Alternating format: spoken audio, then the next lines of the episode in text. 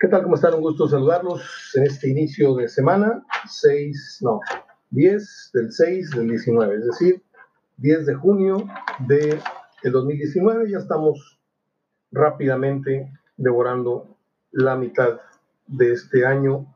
Este, pasamos por un fin de semana muy, muy, muy feroz, muy, muy fuerte. Eh, temperaturas que ocasionaron directa o indirectamente la muerte a cinco personas, tres ahogados en estos lugares a donde la gente va a tratar de mitigar el calor. Es muy peligroso nadar en ríos, yo no lo hago, en ríos, en ojos de agua, esas cosas yo, si al mar le tengo pendiente, eh, los únicos lugares donde yo nado con mucha confianza es una alberca este, y al mar, así nada más un ratito y hasta las rodillas casi, pero murieron tres ahogados y dos por golpe de calor. Entonces hoy tuvimos un día un poco más amable, con 30, 32 grados, comparados con los 43, 45 de este fin de semana, pues no son nada.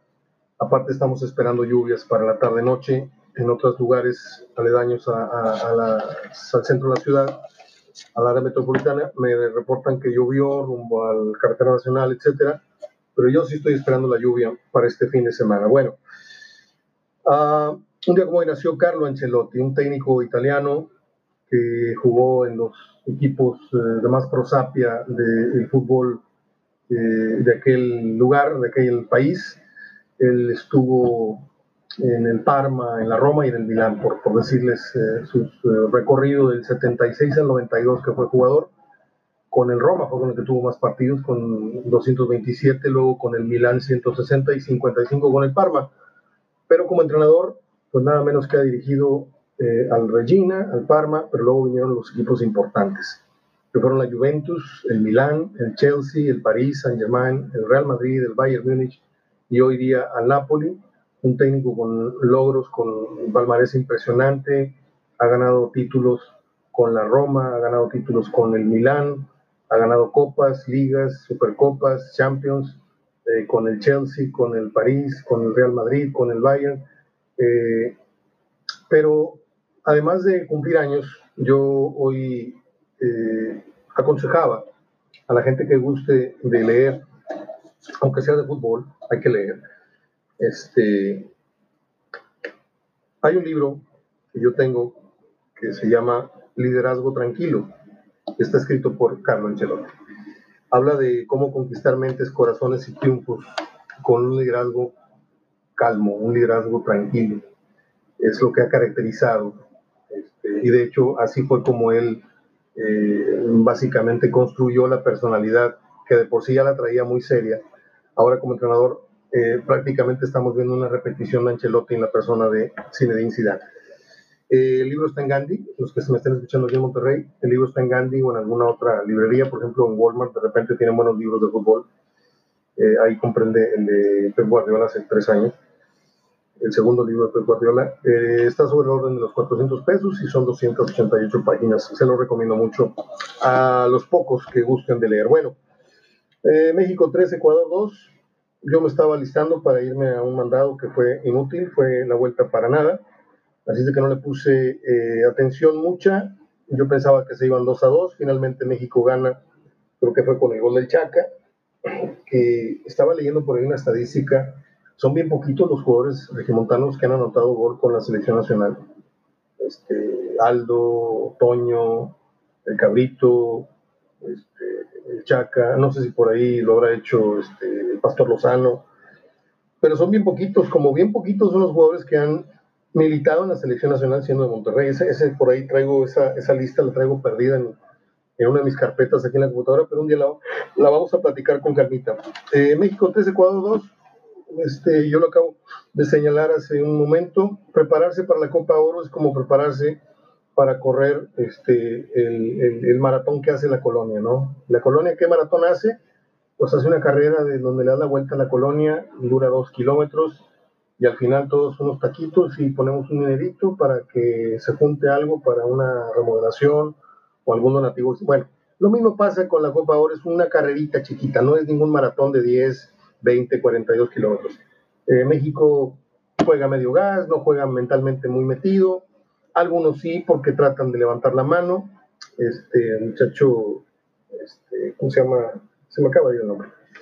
Eh, así me está pasando últimamente. El que se quebró la pierna antes de ir al Mundial, hombre, que anotó un golazo ahora, en el partido de ayer, ese siempre juega a tope. Me, cae muy bien porque él no sabe, de, amistosos, amistosos, él no sabe de, de tu tía. O sea, él siempre va a todo tren.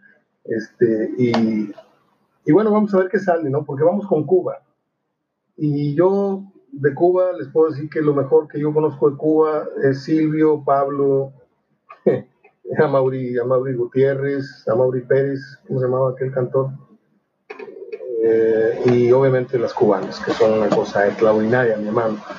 Eh, jugar contra Cuba es como bailar con tu prima, este, bueno, con tu hermana, tu prima a veces es más interesante, que bailar con tu hermana, yo no tengo hermanas, pero me han dicho que es medio aburrido, este, si los dejamos jugar, nos pueden hacer una cosquillita, nos pueden hacer un dañito, pero jugándoles en serio, con estos que son la segunda selección o la, selección B o como usted quiere llamarla, hay que meterles este, unos tres o cinco golecitos a los cubanos, ¿eh? con todo respeto, sin pecar de, nada, de, pero simplemente hay que, hay que decir Cuba acá, México acá, o sea, a nivel de los futbolistas cubanos, la infraestructura del fútbol cubano, la liga, etcétera, contra lo que tenemos. Entonces, no es de que nos creamos, yo quería decir que nos creamos los este, hechos a mano, pero ante, cuando juegas ante selecciones de este nivel, sí lo tienes que reflejar. O sea, un marcador de 2-0, 2-1, 3-1 no es muy, eh, no muy conveniente para las críticas que se pueden dejar venir. Eh, ahí cierro yo el tema. Guardado jugó su partido 88, más bien tiene 88 victorias, este, más bien 88 victorias, que quede claro. Es el jugador con más triunfos en la selección nacional en toda su historia. Mm, y ya, nada más. Hoy arrancó la semana de fútbol en Cancún. Eh, antes se llamaba esto draft. Yo cubrí 23 años consecutivamente este evento. Me, me llevé unas experiencias tremendas. Hice muy buenas relaciones, eh, periodísticamente hablando, futbolísticamente hablando por eso no, no, fallaba. Yo básicamente yo ya sabía de qué se trataba. Este, todo llegaba medio arreglado, sabías que era cuestión de, esperar al mediodía o a la tarde para que eh, flotaran las, las, las, primeras noticias o las últimas noticias. Pero yo lo que fui siempre al draft fue a hacer relaciones públicas, intercambiar tarjetas, contacto con tal o cual periodista. Ahí conocí a mi amigo Mauricio Garduño, que hoy día es el jefe de prensa desde hace ya 20 mil años de Toluca, alguna vez compartimos habitación en Barra de Navidad, por ejemplo. Andábamos los dos perdidos ahí en el pueblito buscando un hotel y coincidimos en la barra, en la front desk, y no había, no había más que una habitación con dos camas. Este, pues soy, pues entras, yo soy Mario, yo soy de, y los dos rentamos esa cama y ahí hicimos una muy buena amistad. Ahí conocí a David Medrano, ahí conocí a otros, eh, eh, cuando me dirigía la palabra el señor Medrano, y ahora que es figura ya, este, ya no, no, no, tan fácil. Eh, hicimos mucha amistad con muchos entrenadores porque ir a un draft te permite eso. De repente te encuentras a tal o cual entrenador echándose un, whisky, oyendo música el solo en un sofá. Y si vas tú desarmado, si vas como un ciudadano y lo saludas y él te asiente con la mirada, incluso te puede llegar a invitar un trago. No lo sé yo por un trago, pero Ayer entramos en confianza con Romano, con La Volpe, con Musetich, con El Piojo, con este, con otro. Nos traíamos sus teléfonos particulares, nos traíamos... Y yo le hice muchas entrevistas al Piojo por teléfono cuando dirigía a otros equipos, eh, cuando dirigía a Monterrey, por supuesto. Ahora que estuvo en América en la primera etapa, teníamos, tenemos su celular. Son las cosas que te dan ese tipo de coberturas, pero no nada más es el ir, porque no todo el que va a un draft consigue estas, estas situaciones. De hecho, hay gente que, no trae prendida esa, antena eh, de eh, pensar que hay prensa mm, de las plazas más importantes, porque a mí tampoco, digo, con todo respeto, me puede estar oyendo mi amigo Julio Mora Olivo, que es de Veracruz y que yo estimo muchísimo, pero pues Veracruz no es una plaza a mí que me, que importe mucho estar levantando un teléfono, salvo que los equipos regimotanos visiten esa plaza, pero eh, siempre fue importante tener corresponsales venidos de una buena relación eh, obtenida en, un draft, eh, tener corresponsales en Toluca, en Guadalajara, no se diga México, eh, y extranjeros, pues también tenemos por la cuestión de los mundiales, el haber obtenido esos favores de muchos compañeros de Brasil, de España, Alemania, hay un periodista alemán que habla perfecto español, Eh, en fin, todo esto para decirles que hoy inició, yo lo sé, todo esto para decirles que hoy inició la semana del fútbol, que antes se conoció como el draft del fútbol. El draft, vuelvo otra vez a hacer una pausa, que yo eh, sentí el dolor, la angustia en carne propia de muchos futbolistas que pues estaban ahí a la espera de, de saber si, si se iban casi jugando por, por, lo, por lo que fuera, pero que no los dejaran sin dinero, porque iba a estar muy difícil el regreso a casa decirle a sus hijos y a su esposa, porque no tenemos dinero para, para la escuela o por eso. Porque el futbolista, uno puede pensar que gana mucho dinero, y en ciertos casos sí, pero no todos ganan mucho dinero, y los que ganan cierta cantidad de dinero, usted véalo hoy día, no voy a decir nombres, pero hay muchos futbolistas que usted y yo aplaudimos en los ochentas, que hoy están viviendo, pues, este, no sé si con un carrito de lotes o, con un puesto de yukis afuera de su casa. Eh, los que a más aspiran, pues tratan de poner una escuelita de fútbol, porque todos se les fue el dinero. No tuvieron la preparación, no tuvieron el asesoramiento legal para decir, ¿sabes qué? Estás ganando muy buen dinero ahorita, en los ochentas. Vamos a comprar este terrenito, vamos a hacer unos departamentos, vamos a comprar esta flotilla de taxis, vamos a invertir en este terrenito que está aquí en la, la playa. No, se gastaron todo el dinero y hoy los ves este, pues como si no hubieran ganado las grandes cantidades que ganaron en su momento. Eh, hoy el futbolista se le acerca, o en los drafts se le acercaban eh, pidiendo una oportunidad, les he contado varias veces esta anécdota. Eh, bueno, me reconocían de alguna manera como un periodista con cierta influencia o ciertas relaciones con ciertos directivos, etc. Entonces son muy inteligentes porque cuando ya terminas de trabajar, tú vas caminando rumbo a tu hotel y de repente sientes que viene alguien atrás y resulta, pues les voy a poner un ejemplo así clarito, ¿eh? clarito, clarito.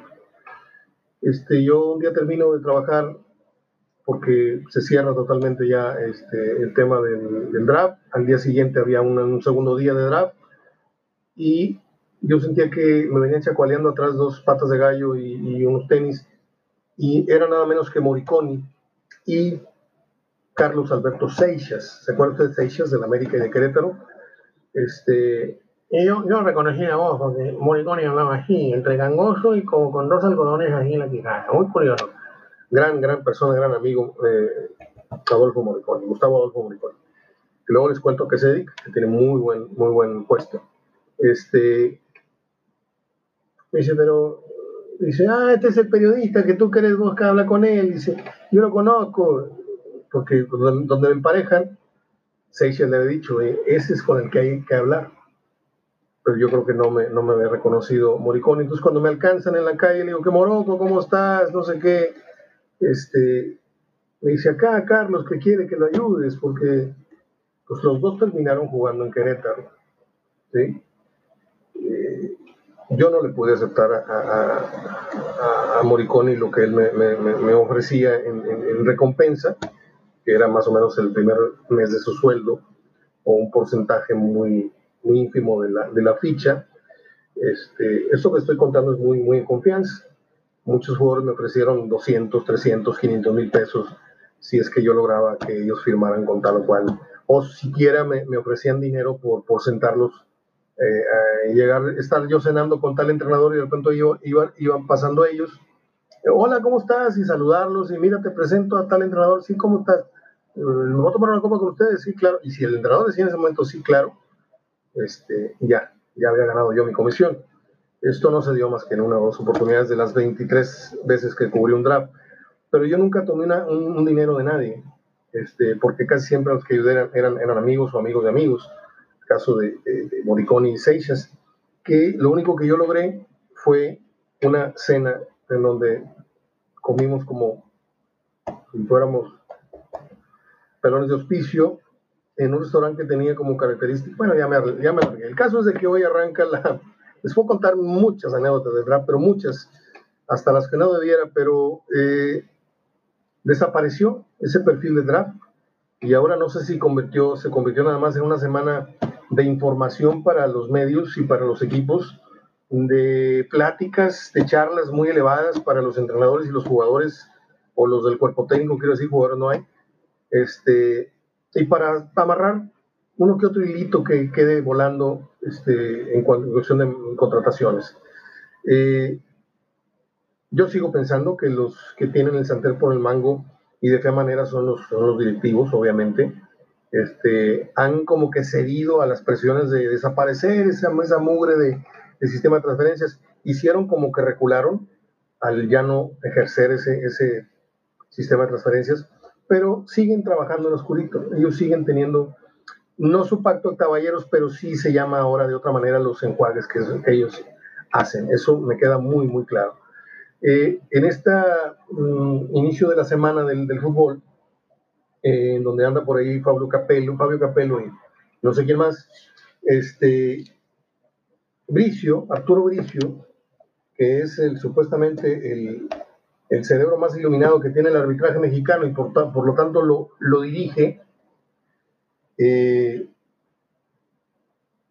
pues da a entender que hay varias reglas que van a causar eh, controversia, como por ejemplo las manos en el área, si son de un defensivo, todas se van a pitar, pero si son manos de un ofensivo que por error, o no, por error, por una circunstancia le pega la pelota en el brazo y la baja y mete el gol, pues no va a haber intención, entonces vale el gol. Ahí sigo pensando que hay una laguna en lo que al criterio se refiere. La otra es que si la pelota, llevas tú la pelota, tiras un pase y le pega al árbitro y el balón cae en, manos del rival este, la pelota ahí se para y vuelve a, pasar a manos de quien la llevaba, o a los pies del que la llevaba. Pero si tú llevas este, el avance eh, y el balón pega en el árbitro y cae en un compañero tuyo, la jugada sigue.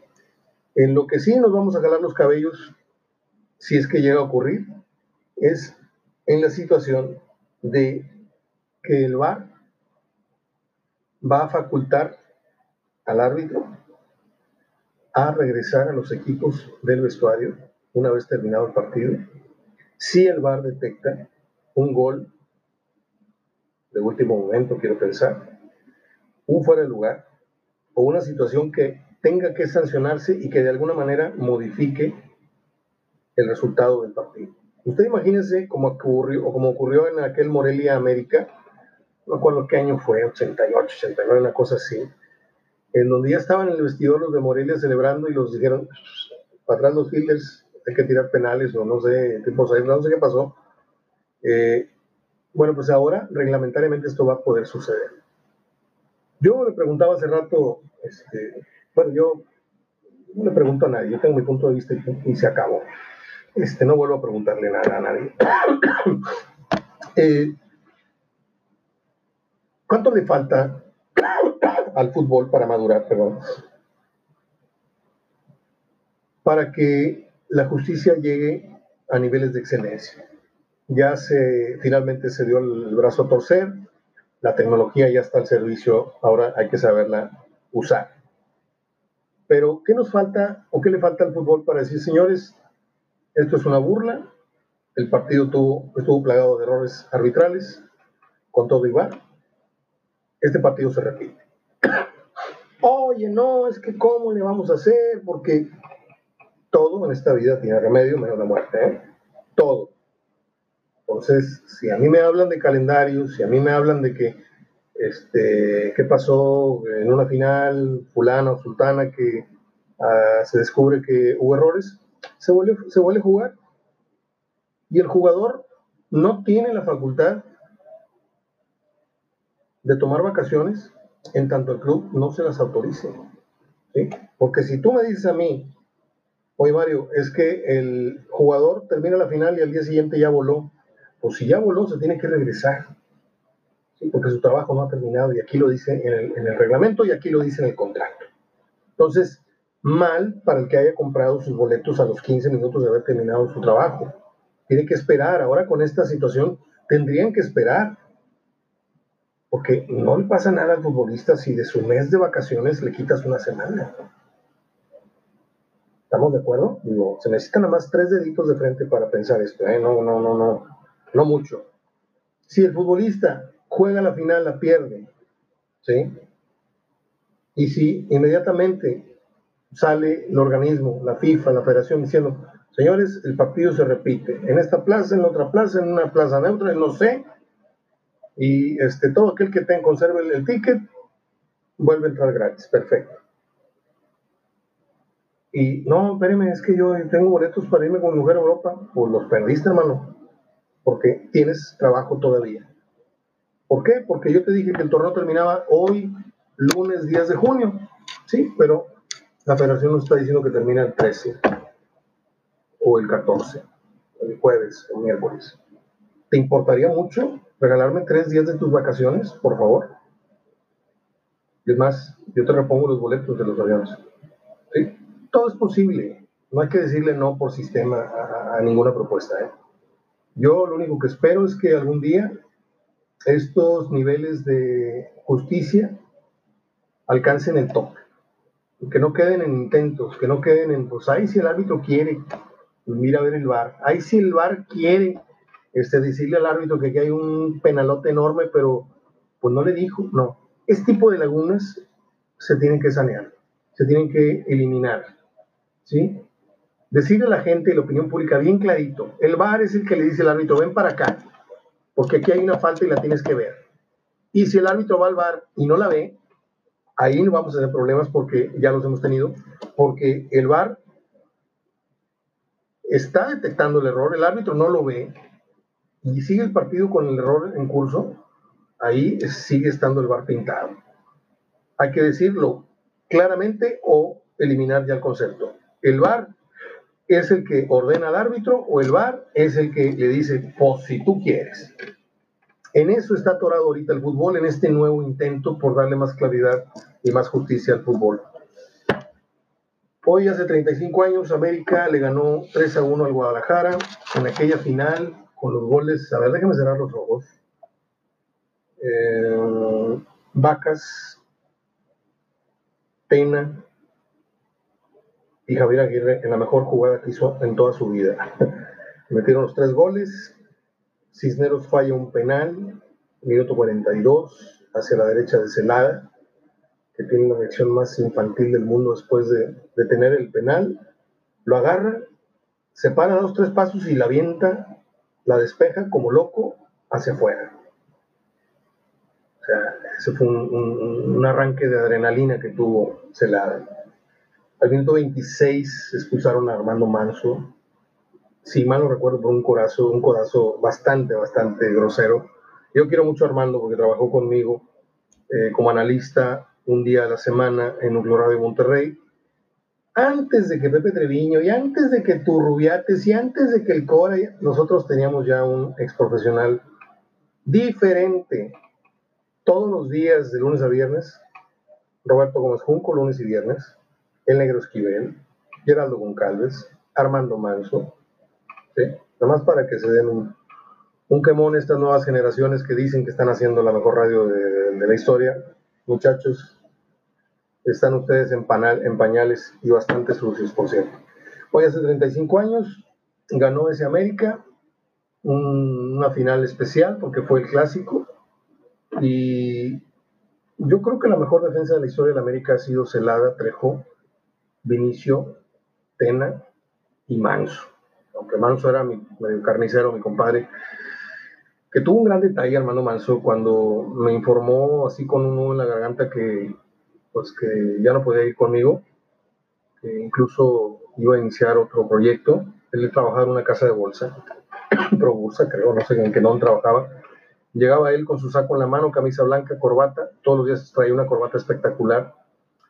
Y de hecho, el día que se despide de mí, lloramos como buenos amigos, eh, porque era muy, muy agradable, era muy, muy sádico para contar sus anécdotas. Contó la, anécdota de cuando quebró al jugador de Aston Villa.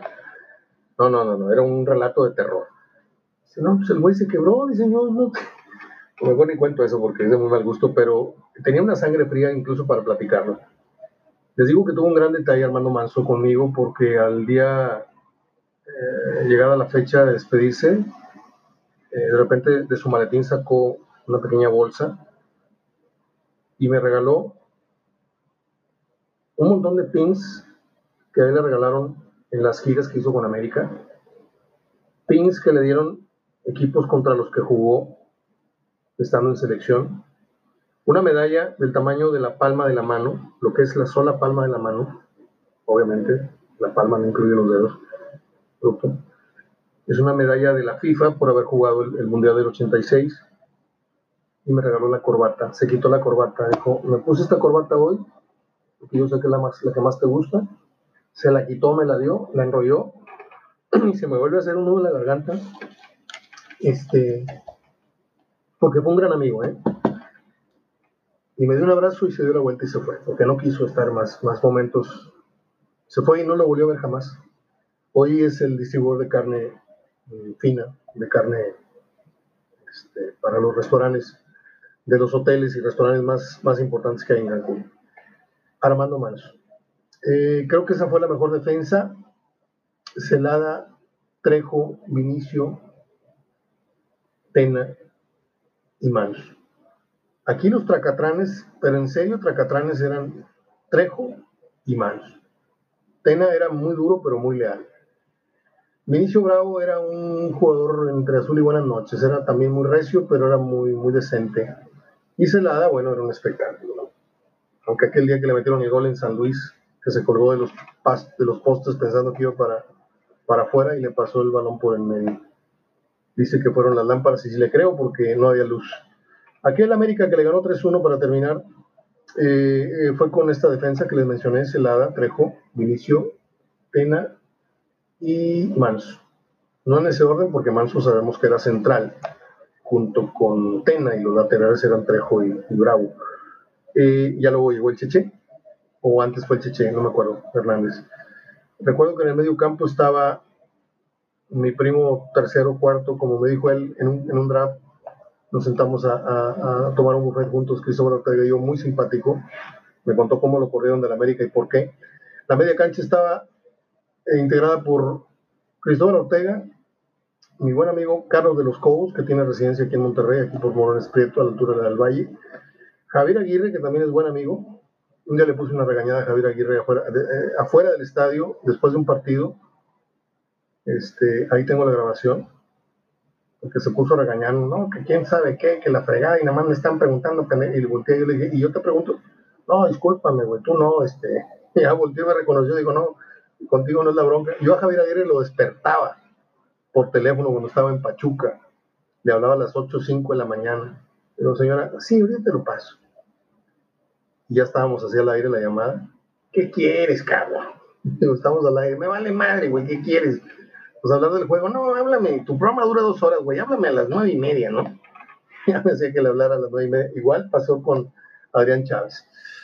Eh, media cancha Daniel Brailovsky, adelante Hermosillo, este, Echanís, para que vean que en todas las familias hay casos como este. Echanís era un, era un troncazazazo. Y Eduardo Vacas. Esa era la alineación que le ganó a las Chivas hace 35 años. Yo tenía, ¿qué será? Fue en el 84. ¿Qué año fue la final? 83, 84, ¿no? 84, 85. Me acuerdo, a ver. Vamos a checar este dato para no estar falseando. 84, 85, ¿cómo no? Yo tenía entonces 23 años. Bueno, un día como hoy nació Judy Garland. Aparte de ser la mamá de Liza Minnelli, fue la que interpretó el papel de Dorothy en El Mago de Oz en la primera versión. Eh, un día como hoy nació John Tripleton. John Tripleton, así lo dije bien, que salió en Bajos Instintos. No, es que Bajos Instintos, Sharon, sí, yo sé que Sharon Stone enseñó su, cosita ahí cuando se, cruzó la pierna, pero la escena más cachonda de la película la hace Michael Douglas con John Tripleton. El que vio o el que tiene la película sabe de qué les estoy hablando. La tira contra la pared y así parados empieza el bombardeo. Eh, hoy cumpleaños esta mujer, cumple 60, más o menos. Ya no sé cuántos cumple. 63, cumple 56 años. Hoy cumpleaños Elizabeth Hurley, 54. Ha salido en películas que no he visto. Creo que no he visto ninguna película de Elizabeth Hurley. ni Austin Powers, ni Austin Powers.